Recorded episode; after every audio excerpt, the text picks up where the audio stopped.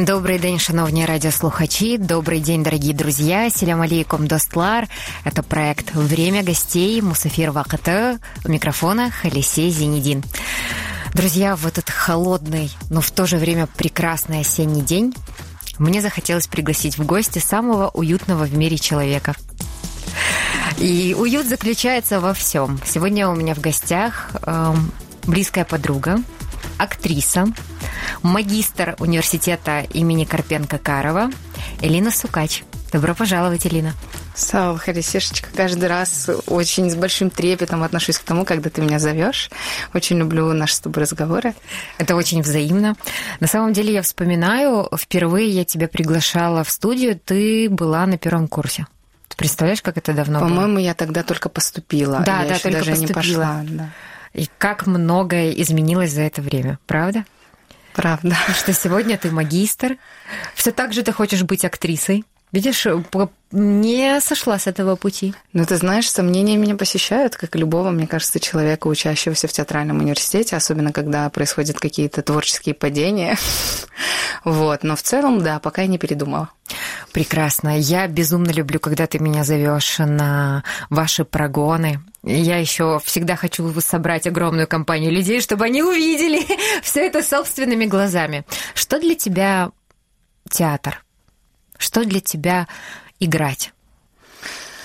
Ну, ты знаешь, этот вопрос как-то ты мне уже задавала, только чуть в другом ключе. Ты меня спрашивала, кино или театр? Да. И я сказала театр. И я бы больше хотела бы состояться как театральная актриса в первую mm-hmm. очередь, э, прежде чем состояться как киношная. Для меня это очень важно. Э, когда я хожу в театр, я иду туда за энергией. То есть любой, в любом виде, в любом ключе. И считаю, что это задача театра.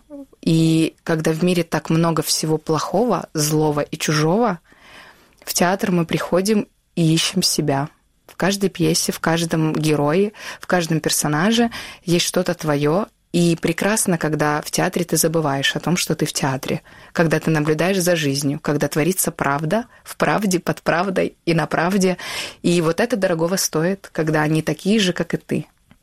Это про добро и зло когда ты видишь чуточку себя, своих близких, то, что тебе не удается увидеть, не хочется видеть в жизни, но когда ты видишь это на сцене, ты думаешь, да, это точно про меня. Да, это точно про меня.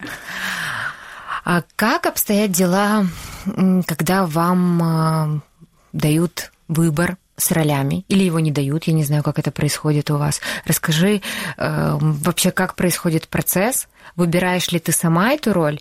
Есть ли такая возможность? И как тебе вообще получать роль? Ну, в принципе, это в большей степени зависит от мастера. Mm-hmm. То есть, э, как мастер решит, так и будет э, идти распределение ролей. Например, до этого я училась у другого мастера, и она в в принципе, давала право выбора. Мы читали пьесу, которую она нам как бы предлагала, и э, каждый предлагал себя на ту или иную роль. Приносил какие-то отрывки на эту роль, то есть предлагался.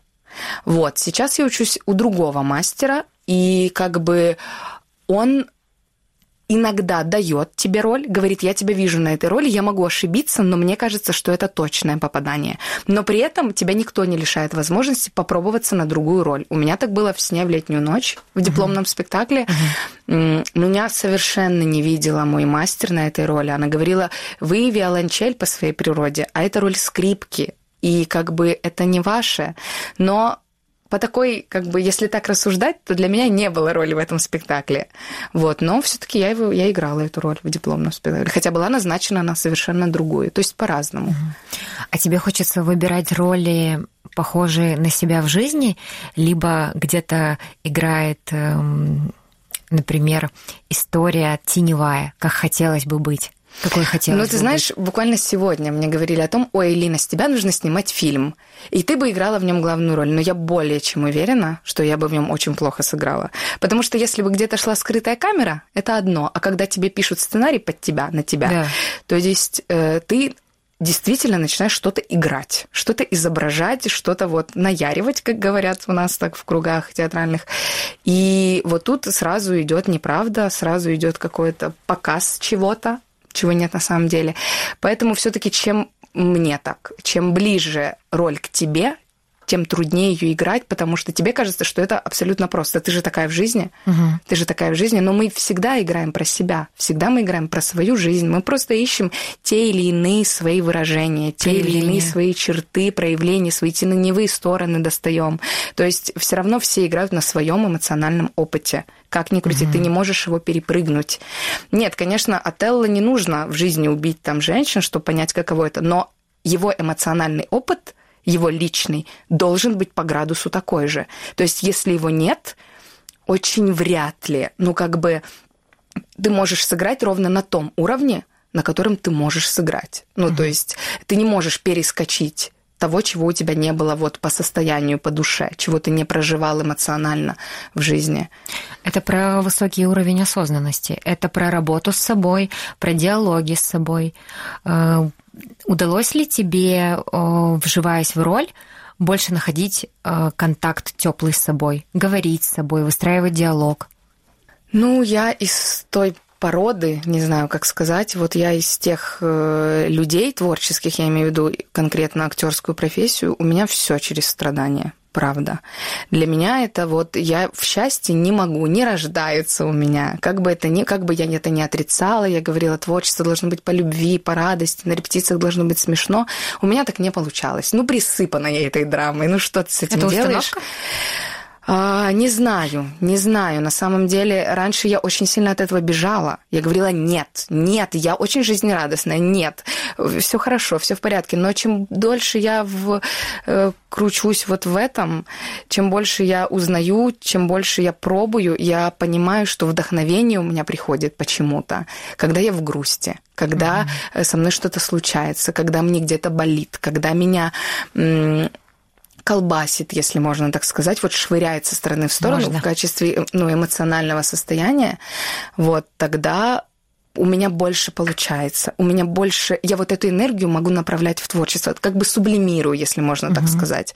Вот, но я знаю очень многих людей, которые э, все-таки больше могут сделать, когда они в хорошем расположении духа, когда они э, в хорошем настроении, они бодры, я, э, например, вот сейчас мой мастер, мы тоже пробовались на роли, все девочки, и я была в самом своем ужасном состоянии. Я сидела полумертвая, он сказал, выходите репетировать. Я говорю, я не могу. Он говорит, вот именно сейчас вы можете. Когда на исходе ваши силы, тоже говорят, больной актер чаще всего играет гениально, потому что он не может наигрывать. У него нет на это силы. Просто чаще всего тем более, если это способный человек, идет правда в этот момент. Угу. И вот когда ты на грани своих возможностей, когда очень не хочется, когда очень лень, очень уже устал, выгорел где-то, вот тогда происходят, мне кажется, вот такие самые честные вещи. Угу.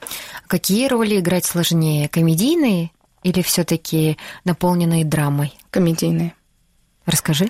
Э, комедийный. Почему? Потому что комедия возникает, когда драма доходит до самого абсурда. Вот когда драма настолько большая, что она превращается в комедию.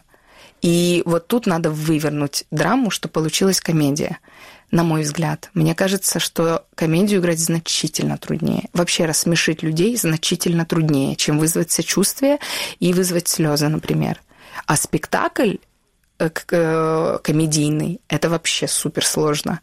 Это должен быть очень грамотный режиссер, который очень грамотно решит этот спектакль. То есть своим режиссерским решением он его как бы как тот бриллиантик обрамит. Угу. Вот. И комедия значительно труднее. Лена, ты рассказываешь, а я вот мысленно хожу по коридорам университета Карпенко-Карова и представляю, что у вас там совершенно другой мир, что у вас студенчество другое. Вот мы с вами находились на соседних улицах, университет Шевченко и Карпенко-Карова, но мне кажется, что наша студенческая жизнь отнюдь не насыщенной была, какой является ваша. Я думаю, что в этом есть максимальная сложность, что вы вовлечены в процесс не на 100, а на 200 процентов. У тебя как ни спроси, ты все время на репетициях. Десять вечера ты можешь быть в университете. И это уже... Вот я воспринимаю это как нормально. Что я уже так привыкла, что ты все время работаешь. Я тебе больше скажу, если у меня репетиция заканчивается в 7, мне кажется, что я бездельничала целый день. Правда? То есть это входит в привычку в какую-то, да. Если у тебя не распланирован весь день, до, вплоть до 9-10 вечера, тебе кажется, что ты был недостаточно продуктивен. А касательно студенческой жизни, ты знаешь, я не знаю. Я не была в других университетах, да. и я не знаю, какая жизнь там. Вот. Но не могу сказать, что у нас лучше или у нас хуже. У нас просто действительно по-другому. Но могу сказать, что самые амбициозные студенты учатся в Карпенко-Карово. Правда? Да. Да. Э, удивительно. А кто для тебя самый идеальный зритель, благодарный зритель? Какой он? Видишь ли ты зрителей со сцены? Да. Да? Да, обязательно. Да. У тебя есть какой-то контакт? Должен ли он быть? Да. Ищешь ли ты какие-то взгляды? Сто процентов должен быть контакт, конечно. Э, театр – это про общение, это в первую очередь диалог со зрителем. И э, спектакль возникает только когда есть зритель. Все твои прогоны – это не спектакль, это прогоны. Спектакль только когда ты взаимодействуешь с человеком, с живым. Да. Всегда ищу глаза – ты же говоришь, адресуешь всегда кому-то конкретному. Даже когда мы читаем монологи, там тоже есть э, как бы объект, которому ты читаешь. Угу. Театр всегда двое, везде есть партнер. Самый благодарный зритель, который приходит и готов впитывать, угу. который вот. Э, Это чувствуется? Конечно, конечно. Который вот готов просто воспринимать все, что сейчас будет происходить на сцене. То есть, э, когда приходят люди с параллельных курсов, очень редко это благодарный зритель. А, а часть суждения, ну, конечно, конечно. Они или ждут, когда ты оплошаешь, или они ждут, когда ты взлетишь, или, то есть, они постоянно от тебя чего-то ожидают. Угу. То есть э, какое-то такое, где-то даже потребительское очень вот отношение в этом плане.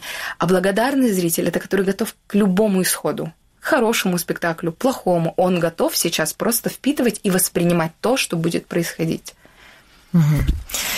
Вот все-таки важен контакт со зрителем, потому что я понимала, что в этом есть тоже своего рода проникновение, может быть, где-то медитация у зрителя с актером, потому что никто не знает, что творится в сердце у зрителя и с каким запросом он пришел. Иногда выходишь и думаешь, ого, я столько инсайтов получил сейчас. Это лучше любой психотерапии.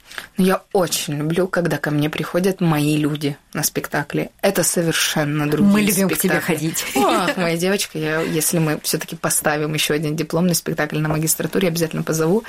Вот, это особая энергия. Ты особенно готовишься, ты особенно ждешь, ты понимаешь, что там в зале есть кто-то очень близкий и конкретно для которого ты сейчас играешь. Угу. Вот человек, которого ты ждал, особенно когда на моем спектакле была моя мама, моя Нашечка, которую я ждала все четыре года, и она вдруг приходит на этот спектакль.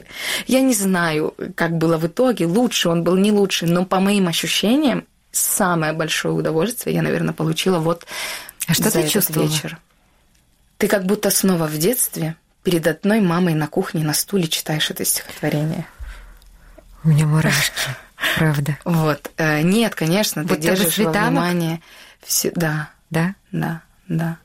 Потому что, друзья, я говорила в прошлых эфирах с Алиной о том, что я помню ее с театральной студии «Светанок». Еще помню вот по клипам, когда ты была с... очень маленькой. Лет пять тебе было? Семь. Семь, семь лет. Семь. Да, семь лет. И когда сейчас такая взрослая, красивая девушка, актриса, прокладываешь эту нить э, длиной десятилетия, правда. Вот здесь уже не верится, что произносишь такие э, огромные цифры, но все же.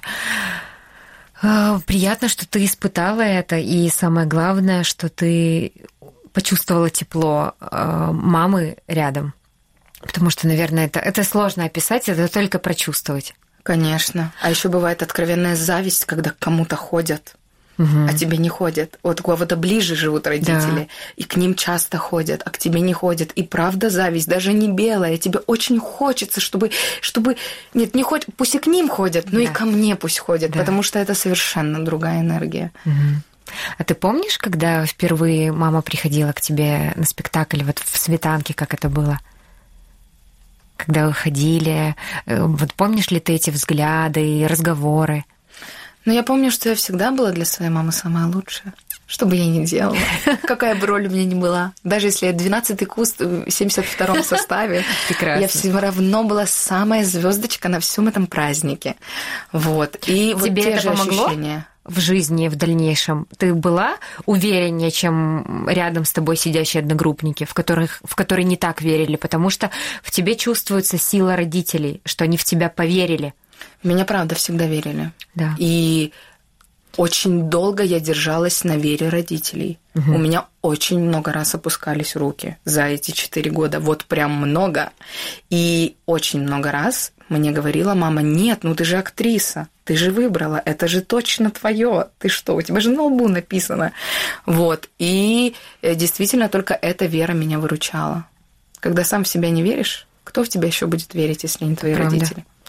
Это невероятная связь, э, которую важно только прочувствовать, и с годами, там, взрослее, ты понимаешь эту ценность ценность э, времени, проведенным рядом с ними, и когда ты видишь поддержку в глазах близких людей, это действительно очень важная история, и ты понимаешь, что из всего того, что происходит в мире, ты можешь выделить самое главное – да. И благо, да. что самое главное это есть, и оно является ценностью. Скажи, пожалуйста, ты человек, у которого есть э, очень четкие ценности, с которыми ты идешь по жизни. У тебя есть внутреннее я, твоя инфраструктура, которую ты выстраиваешь, потому что мы все еще находимся в этапе строительства себя. В театральной жизни э, сложно ли сохранять себя? Очень. Угу. Очень сложно. Э, часто говорят, что самый несчастный актер это тот, который не знает себя. Но я не могу сказать, что я себя знаю. Я каждый день себя ищу. Кто-то мне говорит, ты не соответствуешь сейчас тому, что ты себя хочешь представлять. То есть даже твое внешнее не соответствует твоему внутреннему. Но с другой стороны, откуда вам знать, что у меня внутри и, что, и чему я хочу соответствовать? И Некоторые вопросы мне помогает решить творчество и разбор роли, допустим. А в некоторых моментах меня взрывает это еще больше, потому что ты пытаешься найти правду свою, вот ты, где ты, и как бы ты действительно это сделал, находясь в таких обстоятельствах в жизни. То есть все же про жизнь, как в жизни. И тут очень большой риск потеряться. Очень большой. Особенно если ты чувствительный, как угу. я. Когда я играла отрывок из Достоевского «Братьев Карамазовых. Бесенка», на очень серьезных гранях ты живешь. Ну, то есть, другой вопрос, было это талантливо или нет, но когда ты работаешь над этим, вот ты ищешь в себе все свои разбалансированные стороны, все свои вопросы, на которых нет ответа, потому что это тебе помогает играть психические расстройства, биполярные расстройства. И даже в дубляже вот, в 13 причин почему я озвучила как раз девочку с биполярным расстройством. Какая ты молодец, ты отлично подвела к этой теме. На самом деле я хотела начать с самого начала, э, поговорить о том, что ты являешься актрисой дубляжа, и в сегодняшний день у нас есть возможность смотреть э, Netflix на украинском языке. Наконец-то! Наконец-то, правда. И мне очень радостно, что ты озвучиваешь потрясающие роли. И мне гордо за то, что Лина, она озвучивает. Вот, пожалуйста, посмотрите на украинском языке, хватит смотреть на русском. Расскажи. И мы с тобой говоря об этом на русском. Да, да. О, эфир предполагает под собой. Что такое дубляж? Для тебя, естественно. Ой, ну ты знаешь, для меня лично это удовольствие. Я получаю такое наслаждение и удовольствие во время того, как я работаю это что-то просто несравнимое ни с чем. Я не знаю, для меня не длятся там ни часы, ни минуты, ничего. Все просто идет одним таким длинным э, таким потоком. Э, на самом деле очень круто, что наконец-то Netflix зашел в Украину, что наконец-то мы имеем возможность смотреть э, вот такие классные сериалы, фильмы на украинском языке. Вот, и, конечно же, это очень большой пласт работы, который зашел и который дает возможность зарабатывать актерам дубляжа. Вот. И это для тебя медитативное состояние. Сто процентов. Да? Это Прекрасно, потому что я э, имею маленький опыт в дубляже, но тоже вспоминаю с огромным теплом. Это очень сильно отвлекает, э, дает возможность отлететь в стратосферу это сто процентов. Вот я называю это состояние так. Каким образом Netflix выбирает э, голоса? Как происходит процесс выбора голосов для Netflix? Это какая-то особенная история, либо так же, как и... Ну, Netflix выбирает голоса. Каким образом То есть, отправляете да. вы им? Ага. То есть приходит, например, сценарий нового сериала. Не все роли выбирает Netflix, но главные как бы выбирает обязательно, утверждает э, конкретно Netflix, э, просит актера, то есть приглашают актера, которого, возможно, ну как бы можно попробовать на это, режиссерам кажется, что он бы подошел, точнее его голос. Его зовут, он записывает пробу, то есть какую-то небольшую сцену из этого же сериала. И все ее отправляют на Netflix. И если Netflix утверждает, актер пишется. Если нет, ищут другого актера. Но чаще всего отправляют сразу там пять проб да. разных людей. Вот. И Netflix пишет, вот этот подошел, этот, этого можно на другую роль. Или, а вот этот нет. То есть главные роли, да, утверждают. А как бы уже второстепенные массовку уже точно не утверждают. Ну, как бы... Ты один фильм озвучила? Еще один, но я не помню название его. А, ничего страшного. Ну и много массовок, да. да. Массовки это вообще отдельная такая история. Тоже а, ну, тоже интересно. Колоссальный опыт. Можно себя попробовать во многом. «13 причин», как называется фильм? Э, это сериал «13 сериал. причин почему». 13, 13 причин чему. Да, 13 причин чему. Девушка с биполярным расстройством. Да. Скай. Скай. Да. Э, я знаю, что ты э, увлекаешься психологией, для тебя это важно, ценно, ты изучаешь себя. Насколько было сложно вливаться в эту роль? Сложно. Угу. Сложно. Почему? Потому что есть заблуждение такое, что дубляж это намного проще. Но нет. Вот ты одним только голосом должен передать все то, что чувствует твой герой, персонаж. И тут у тебя ты должен все сыграть за ним. И при этом еще остаться внутри него. То есть он все равно имеет свои грани. Ты не можешь играть так, как ты бы это играл. Нет, ты играешь через себя в любом случае, но все-таки в манере где-то этого персонажа. Сложно и с истериками, и била меня наш режиссер. Иногда с первого дубля раз и, и, и произошло, а иногда прямо одну фразу я там не могла записать два дня но не могла. А причем фраза абсолютно элементарная, по-моему, добрая, побачимось завтра. Вот я не, не могла словить вот э, тот настроение. Тот, то настроение, которое сейчас у моей героини. Плюс э, еще же есть трудность в том, что на английском они не говорят так, как мы говорим в жизни, угу. на украинском, например. И если бы озвучивали так, как говорят на английском, то есть наш менталитет бы этого не воспринял. Угу. То есть э, англичане... Сухо. Во-первых, сухо. Во-вторых, они же не церемонятся, они не ведут мысль. Они сейчас говорят, потом они не говорят, и они каждую строчку заваливают. Мы так не говорим. Действительно, это Мы так. не говорим так. Очень То есть, отрывисто. Да, да, да. Мы все таки должны тянуть мысль. И как Эмоции бы тут, а нам есть. очень хочется пойти за персонажем, нам да. же очень хочется передать в точность его, но тут тоже есть какая-то грамматика тоже дубляжа, то есть какие-то правила, которые ты не можешь нарушать. А биполярное расстройство это в принципе очень сложно, в принципе вообще что и такое биполярное страшно. расстройство, да. И а когда ты тут как бы и не хочешь перегнуть но и при этом тебе хочется все сделать. Тебе не хочется быть посредственно э, продублировать как бы, и никто не понял, что с ней было. А там девочка достаточно сложная, и актриса сама играет просто потрясающе. И очень было бы обидно не сделать это хорошо. Ну, мы еще не знаем, как мы это сделали, потому что еще он не вышел, будет в декабре, обещают. Вот, и там уже можно посмотреть вообще, попала я туда или не попала, произошло или не произошло, случилось или все-таки нужно еще работать и работать. Угу.